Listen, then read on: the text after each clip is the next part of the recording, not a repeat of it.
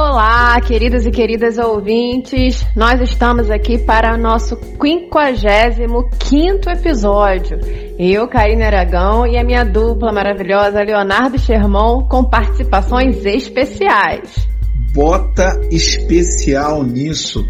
A primeira vez que nós vamos ter aqui uma entrevistada bisando o programa.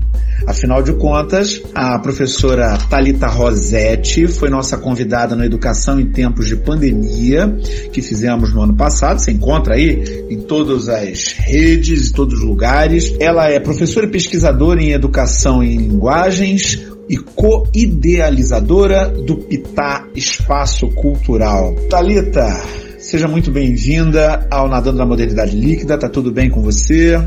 Olá, Shermon. Oi, Karine. Olá, ouvinte. Estou aqui de novo no Nadando na Modernidade Líquida. E a nossa conversa hoje será sobre repertório sociocultural. Na primeira parte, a gente vai tratar da importância do repertório sociocultural para aquelas pessoas que fazem Enem e também para as outras pessoas que não fazem Enem. Também trataremos sobre a possibilidade ou não do repertório sociocultural ser mensurado. E, na segunda parte, nós trataremos da hierarquização de saberes, se todo o repertório sociocultural é válido ou não. Vamos mergulhar? Com certeza. Vamos.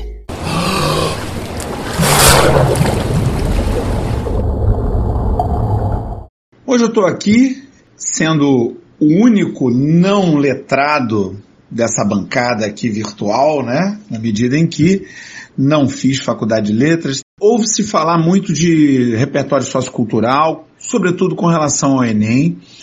É, há, uma questão importante com relação à prova de redação do Enem. Mas o que eu fico pensando é que, se por um lado é óbvio que o repertório sociocultural é muito importante no Enem, por outro lado, será que esse repertório sociocultural ele é importante para todo mundo?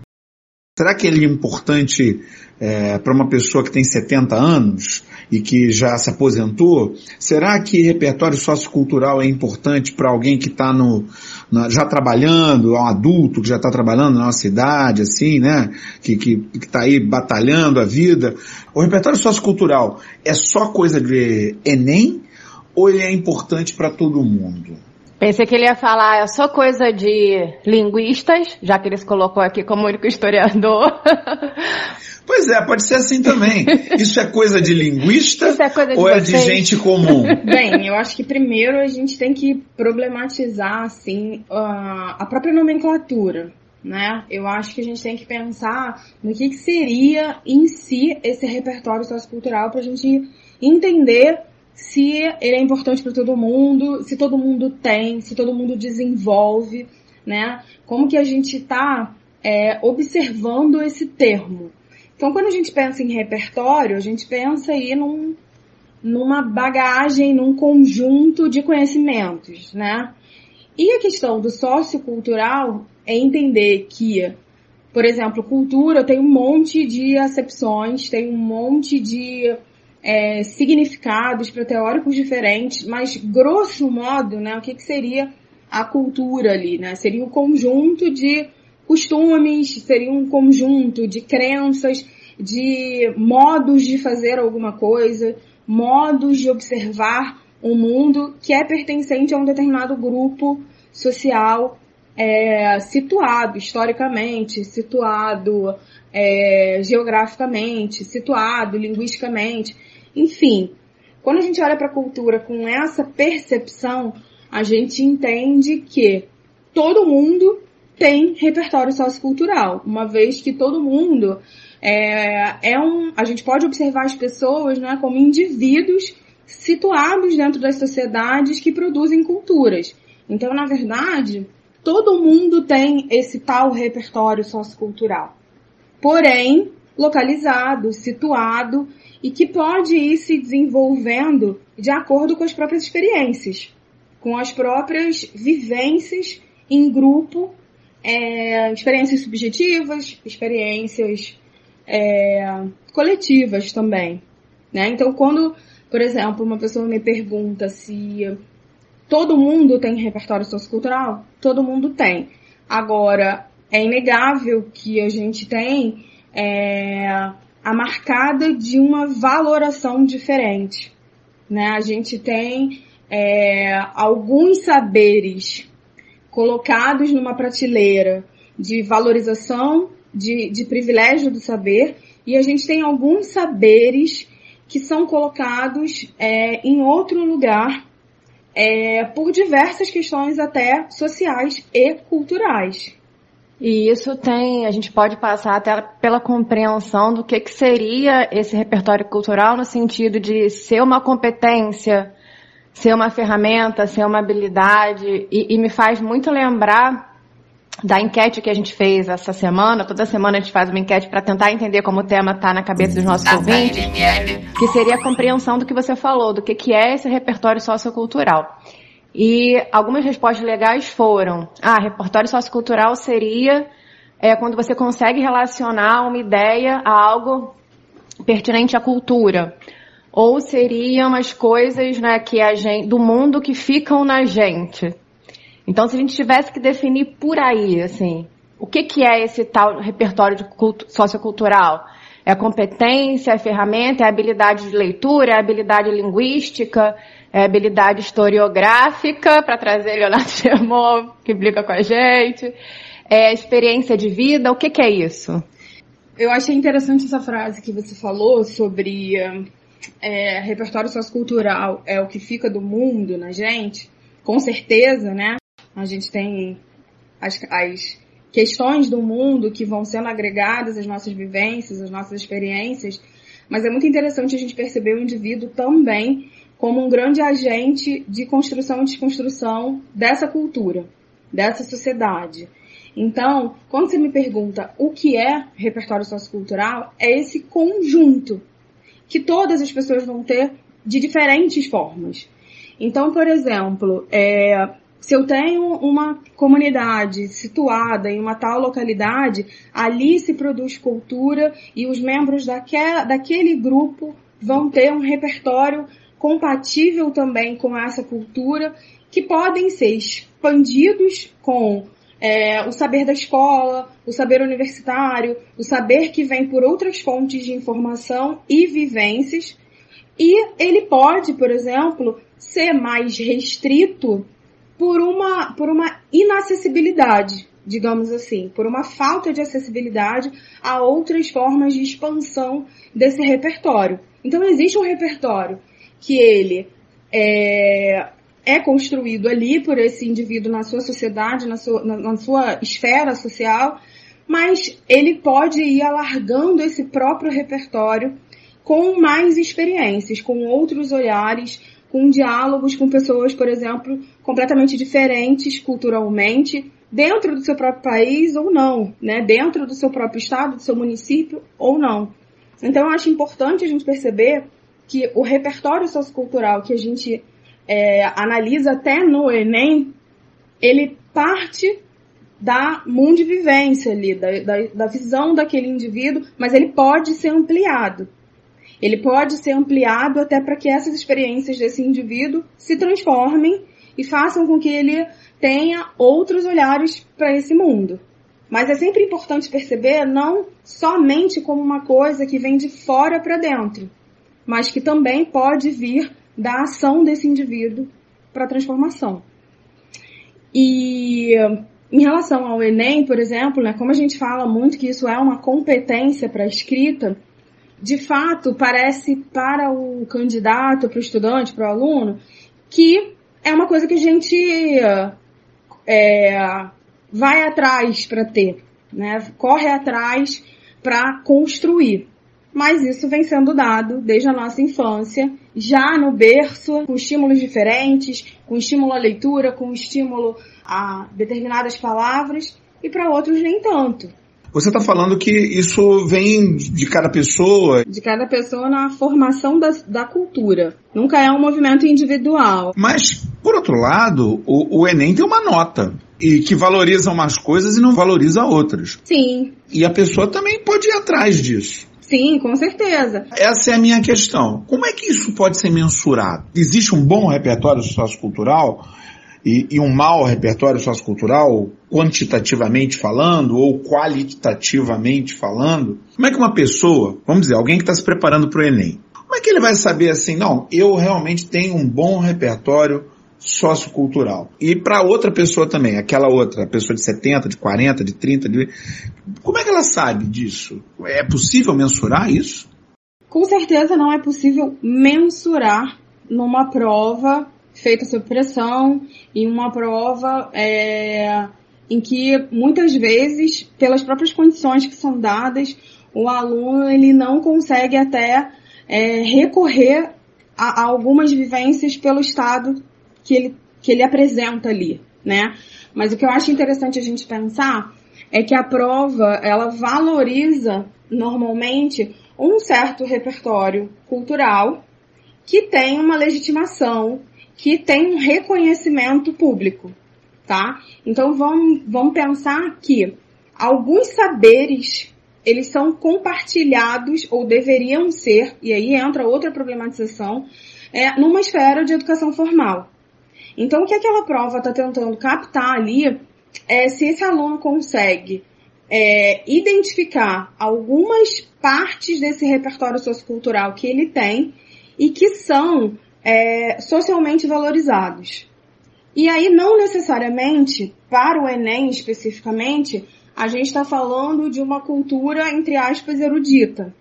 A partir do momento que a prova, ela também aceita repertórios que é, não são vistos por uma, por uma ótica da produção do, do intelectualizado máximo da descolarização, digamos assim, ou das classes privilegiadas, ela também tenta contemplar é, esses outros saberes que fazem parte da cultura, têm o mesmo valor, são riquíssimas e que, via escolaridade, deveriam ter sido apresentadas. Então, a escola é uma forma de vivência e é uma forma de ampliação de visão crítica. Então, quando a, a banca tenta mensurar aquela pontuação, a banca ela tenta ir por esse caminho, pelo caminho do é, do que deveria ter sido apresentado, por exemplo, de acordo com aquela realidade numa educação formal. E aí vamos pensar que o que, que a gente está olhando aqui? Que numa prova específica que tenta concretizar o repertório sociocultural, ela também aceita aquele repertório que vem da vivência daquele aluno, desde que ele seja mais compartilhado, desde que ele tenha sido, de uma certa forma, legitimado por críticos ou legitimado pela própria comunidade, tá? Então vamos entender, por exemplo, que aquele que traz uma música popular da periferia, esse repertório sociocultural que pode ser dele ou que veio a partir da escolarização, ele é validado também. Da mesma forma como seria validada uma, uma proposição de, de cultura, mas que não é popular, foi se cristalizando como arte do privilegiado, por exemplo. Então a gente não pode dizer nem que o Enem é, não valoriza, mas a gente pode afirmar que é imensurável, né? é, é imensurável numa prova objetiva, tal como ela é, você é, mensurar. E em nenhuma outra situação, em nenhuma situação a gente mensura esse repertório que é de vivência de um estudante, que é de vivência de um indivíduo. Então, você citou algumas vezes uma pessoa de 40 anos. Essa pessoa tem um repertório de saberes localizados, de investigações, de práticas que não podem ser objetivadas numa prova escrita. Numa prova escrita formal, muitas vezes. Mas ela tem toda uma bagagem que, né, é, precisa ser vista, obviamente, como repertório sociocultural. É, é interessante porque na música é possível mensurar o repertório. É, é completamente possível. Assim, o repertório da pessoa, aquelas músicas que ela sabe tocar, aquelas frases musicais que ela conhece, o, as técnicas que ela tem. É, é, e, e, e, me parece que esse repertório, quando recebe essa adjetivação sociocultural, a coisa fica numa abrangência tal que é, é mais ou menos é, tentar mensurar quem se é, né? isso. Quem se é no mundo, com as suas experiências ao redor. E é interessante a comparação com a música, porque a gente pode olhar para a palavra repertório, assim como a gente olha para a palavra cultura, de uma forma diferente. Então, o repertório, se o repertório musical tem a ver com algo mais concreto ou uma técnica, técnicas, né, digamos assim, ou qualquer coisa nesse sentido, você caminha para uma mensuração. Agora, se essa palavra repertório, ela tem um, um, um olhar de outra forma, como uma bagagem, como um percurso, como uma construção, uma, uma coleção, é difícil você fazer essa análise tão objetiva. Mas aí o que, que se faz na prova, né? Se pede uma demonstração de uma variedade dessas possíveis experiências, desses possíveis conhecimentos. Então, sendo uma prova, ainda que se tenha esse nome, né, o que se procura fazer é olhar para a possibilidade de diálogo com as próprias experiências. E nesse sentido, eu acho interessante, porque a gente vai pegar uma prova que, de alguma maneira, em, em alguns momentos, né, se, se isso for bem, for, for bem claro, assim, para as pessoas que estão é, prestando o concurso, que é o contato, seu contato com a temática de acordo com as suas experiências, com os conhecimentos que você já teve ao longo da vida. Muitas vezes, com uma escola muito fragmentada, a gente não tem essa conexão. Então, o jovem, ele tem uma dificuldade, é, alguns, né, tem a dificuldade de fazer essa conexão, de pegar muitas coisas que ele sabe e conectar. Então, quando você tem uma proposta para redação feita desse jeito, você possibilita que ele comece a pensar nisso.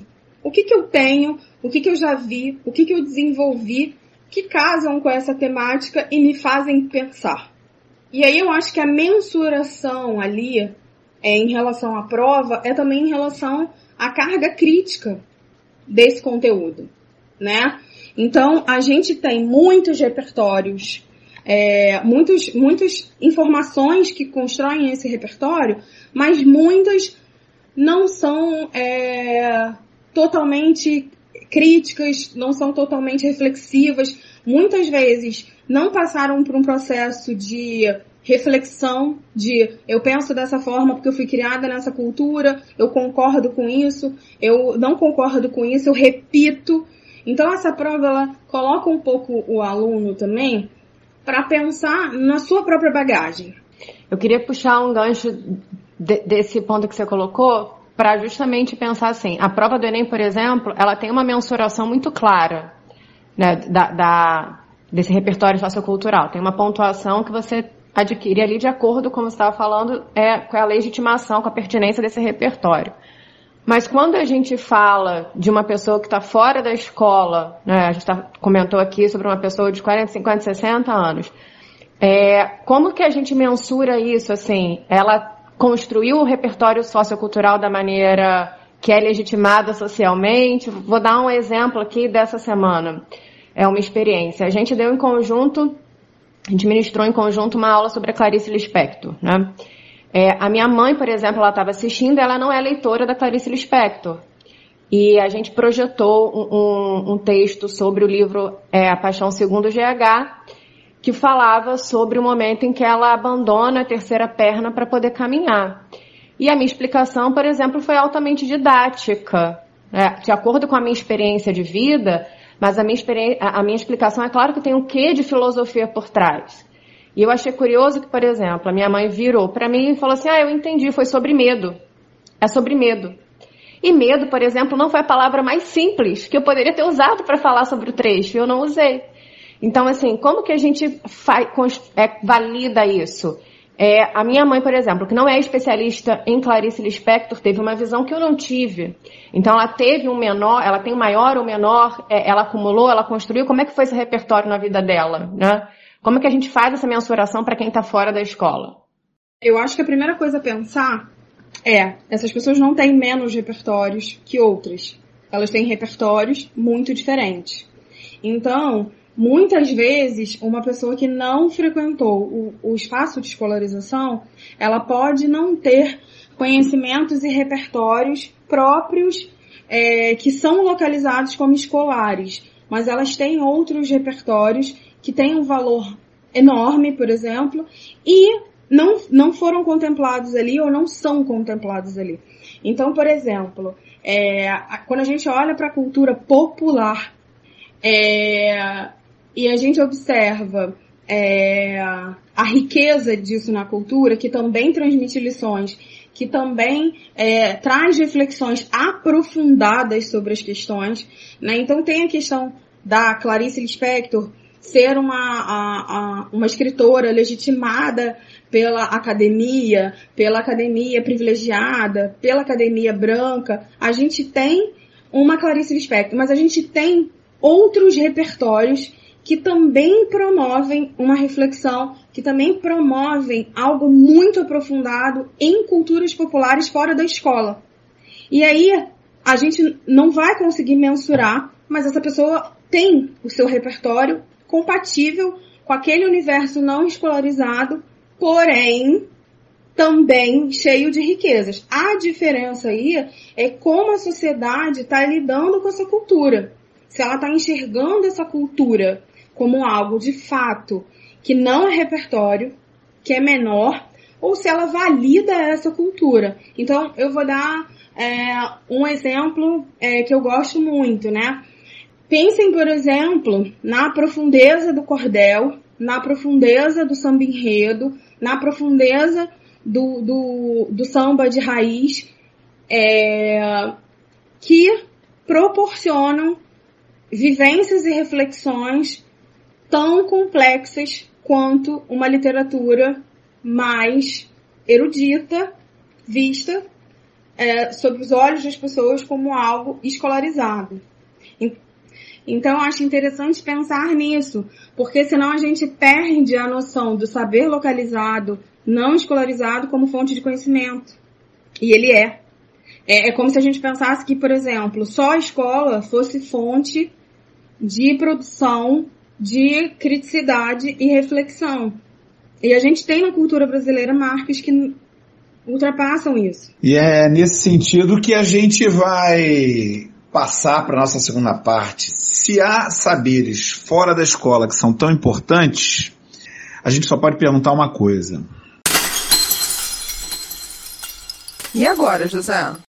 Talita Rossetti, a nossa primeira parte aqui tratou muito sobre as questões da natureza, do repertório sociocultural, mas durante a nossa conversa, você tratou da questão da valoração dos saberes, de que existem saberes que são vistos como superiores, como mais importantes, e outros saberes que as pessoas têm como parte do seu repertório sociocultural são não vistos dessa maneira e geralmente esses saberes são saberes e experiências de grupos é, marginalizados. Marginalizados. Marginalizados. Sim. Boa.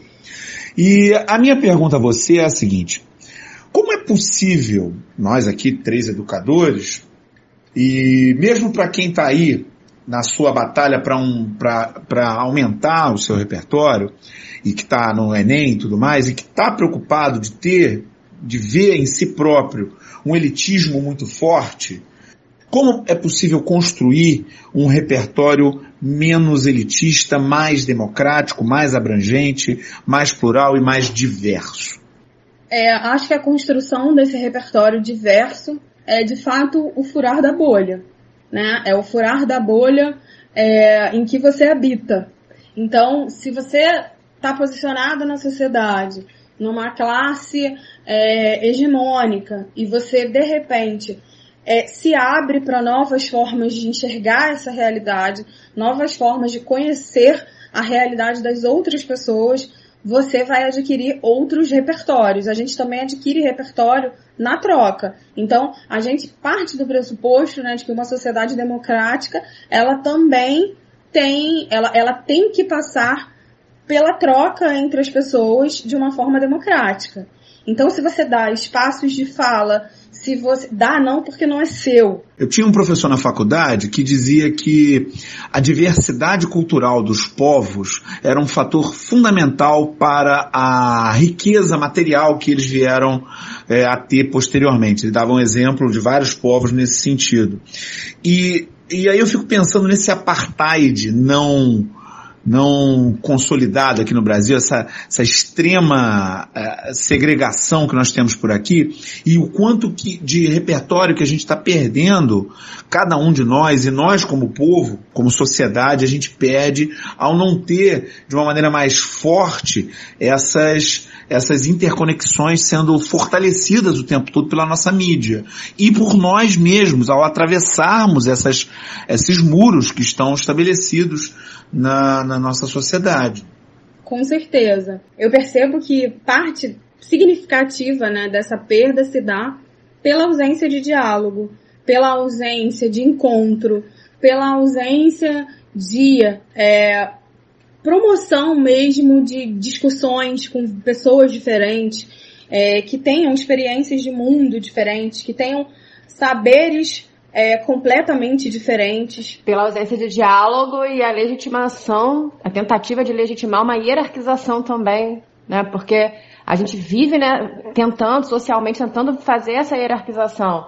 Por que, que você ter, por exemplo, conhecimento de bordado é menos legitimado do que você ter conhecimento linguístico, ou porque você é, é ter o conhecimento da terra, essa né, interrelação que a gente fala muito da cultura indígena, já que o Sherman tocou na ideia da diversidade, né, a experiência, vamos falar, o repertório da vivência é, de uma cultura que é ligada à terra, é às vezes menos legitimada, é visto como exótico do que um outro conhecimento que está no cânone. Né? Essa tentativa de hierarquização talvez atrapalhe isso, não sei.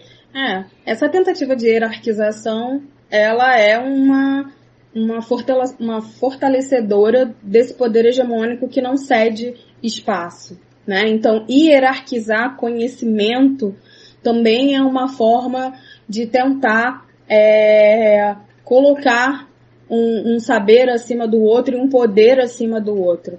Então, essa hierarquização que passa por diversos espaços, ela tem um propósito bem definido, né? Que é de dizer quem tem mais valor e quem tem menos valor nessa sociedade. E isso só pode ser desconstruído assim é, com, com educação nos espaços e educação eu não falo só educação formal. Eu estou falando de qualquer ponto de educação. É, mas, mas entra aí também, desculpa a provocação, mas entra uma proposta educacional nesse sentido. Sim. Porque se a gente pensar que parte da educação brasileira está nas mãos de grandes grupos econômicos e que tenta fornecer somente informações desse saber é, considerado superior para é, pessoas de classe média e classe alta das capitais brasileiras. É, só vão querer reproduzir, né? É, é, não vai ter. A gente vê uma manutenção desse pensamento a manutenção, sobretudo quando os colégios são é, eles próprios hierarquizados e ranqueados pela nota que eles conseguem nos vestibulares da vida. E aí você vai pela cidade vendo lá o, os outdoors, tá? ó, oh, passou para não sei o que, passou para não sei o que lá, mas tudo bem, passou e daí? O que, que foi construído ali dentro? Que, que indivíduo também foi formado para essa sociedade, né? Acho que antes da questão do, da aprovação numa universidade que é, é pública ou bem conceituada, existe o um indivíduo que vai estar com muitos, é, muitos saberes acadêmicos também nas suas mãos. E o que, que ele vai fazer com isso? Ele vai hierarquizar também esse conteúdo, ele vai problematizar essas questões, ele vai tornar acessível, ele vai buscar diálogos dentro e fora dessa academia. Então, de uma certa forma, é, é importante problematizar essa, essa escala de valoração de saberes.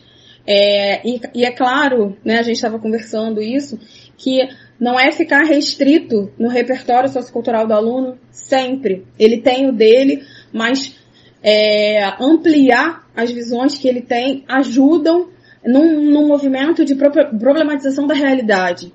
Então, quando ele tá, ele tem um repertório, assim como qualquer outra pessoa, mas ele também pode confrontar essa realidade com outras para que ele chegue a novos conhecimentos.